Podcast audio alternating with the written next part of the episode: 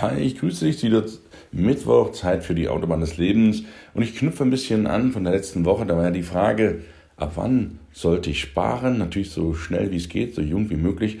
Und ich wollte heute eine kleine Fortführung machen. Wie viel solltest du sparen? Das hängt immer von dir ab, wie deine Lebensumstände sind. Aber als junger Mensch machen wir uns nichts vor. Hast du noch relativ wenig Esel zu kämmen? Sodass deine Sparrate durchaus ein bisschen höher sein kann. Auch wenn du natürlich, bleiben wir mal Beispiel, du verdienst 500 Euro im Monat, ist immer ein bisschen griffiger, die Zahlen. Du wohnst vielleicht noch bei deinen Eltern, hast noch keine Miete, hast noch kein großes Auto, vielleicht hast du schon eins. Das ist natürlich von Kosten her, ja, das mache ich nächste Woche. Ich spreche mal über ein Auto, richtig. Nächste Woche freue dich schon mal drauf. Aber heute geht es ja darum, wie viel solltest du sparen? So viel wie es geht. Zunächst, wenn du 500 Euro hast, mindestens 10%. 10% sind 50 Euro. Hey, komm, das ist kein wirklich großer Betrag. Das sorgt aber dafür, dass du wenigstens ein bisschen beiseite legst. Das ist ein Anfang. Ja, das ist ein kleiner Anfang. Wenn du es schaffst, empfehle ich dir, das ist meine Empfehlung, immer 25% Das ist ein Viertel.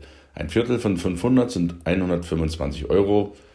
Wenn du die beiseite legen kannst, jeden Monat, wohnst noch bei deinen Eltern, hast 500 Euro, hast du immer noch 375 Euro zur Verfügung, über die du frei verfügen kannst.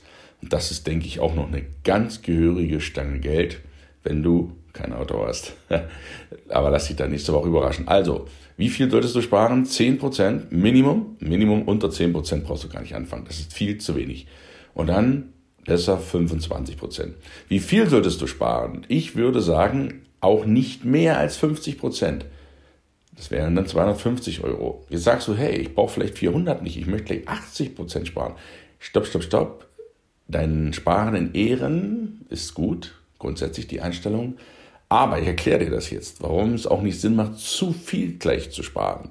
Weil du dann nur des Sparens Willens sparst.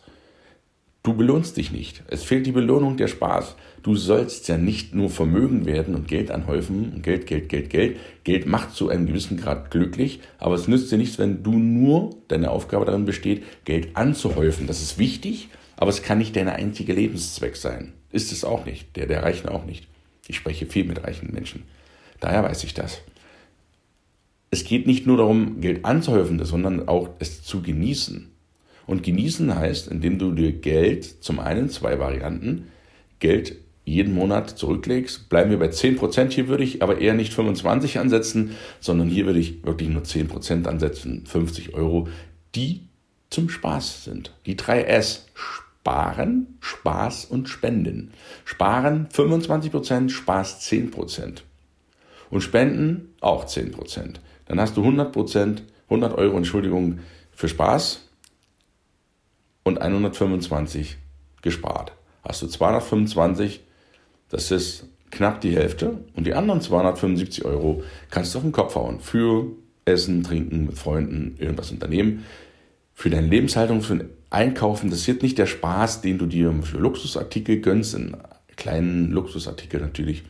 Das sind die 50 Euro gedacht. Und wenn du dieses Kontenmodell Spenden, Spaß und Sparen in der richtigen Reihenfolge mit den richtigen Prozentsätzen vorgehst, wirst du irgendwann auch Geld anhäufen. Und deshalb nicht zu viel sparen für den Anfang, damit du auch lebst und dir signalisierst, du bist es jetzt schon wert, auch wenn du wenig Geld hast als Auszubildender mit 500 Euro, bleiben wir bei dem Beispiel, solltest du trotzdem 10% zum Beispiel, wenn es dir zu viel ist, machst du nur 5%, 25 Euro, solltest du einfach ausgeben, um, um wirklich auch ausgeben, um dir mal so richtig was zu gönnen, so richtig. Kann auch mal Quatsch sein oder irgendein Videogamespiel, wo du sagst, hey, das ist ja normalerweise Plunder, das gönnt man sich nicht, aber das nutze ich dafür, einfach mal Spaß zu haben oder mal ein, ein Auto auszuleihen, mal eine Spritztour zu machen. Wenn das 300 Euro kostet, dann wartest du halt ein halbes Jahr, dann hast du es auch zusammen für den Spaß. Einfach mal was Verrücktes machen, dass du sagst, hey, ich bin es wert. Das ist wichtig, deswegen nicht alles sparen, nicht alles sparen. Mit Spenden signalisierst du, du hast mehr Geld, als du brauchst. Das ist eine, eine Meldung für dein Unterbewusstsein. Ich erkläre dir das genau im Coaching. Dass du dort signalisierst, ich habe mehr, als ich brauche. Ja, und Spenden, sagen viele, äh, Spenden, hab selber kaum genug, hab selber nur 500 Euro, was soll ich denn da noch spenden?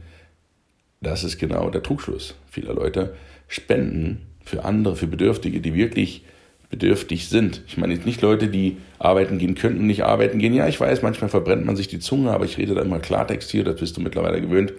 Es gibt Leute, die systematisch unser Sozialsystem aushöhlen. Da habe ich definitiv etwas dagegen. Wenn jemand nicht kann und nicht in der Lage ist, bin ich gern bereit, für ihn zu spenden. Ich spende auch übrigens jeden Monat Geld an mehrere Einrichtungen, die mir wichtig sind, die auch hier regional sind, wo ich weiß, dass das Geld auch ankommt.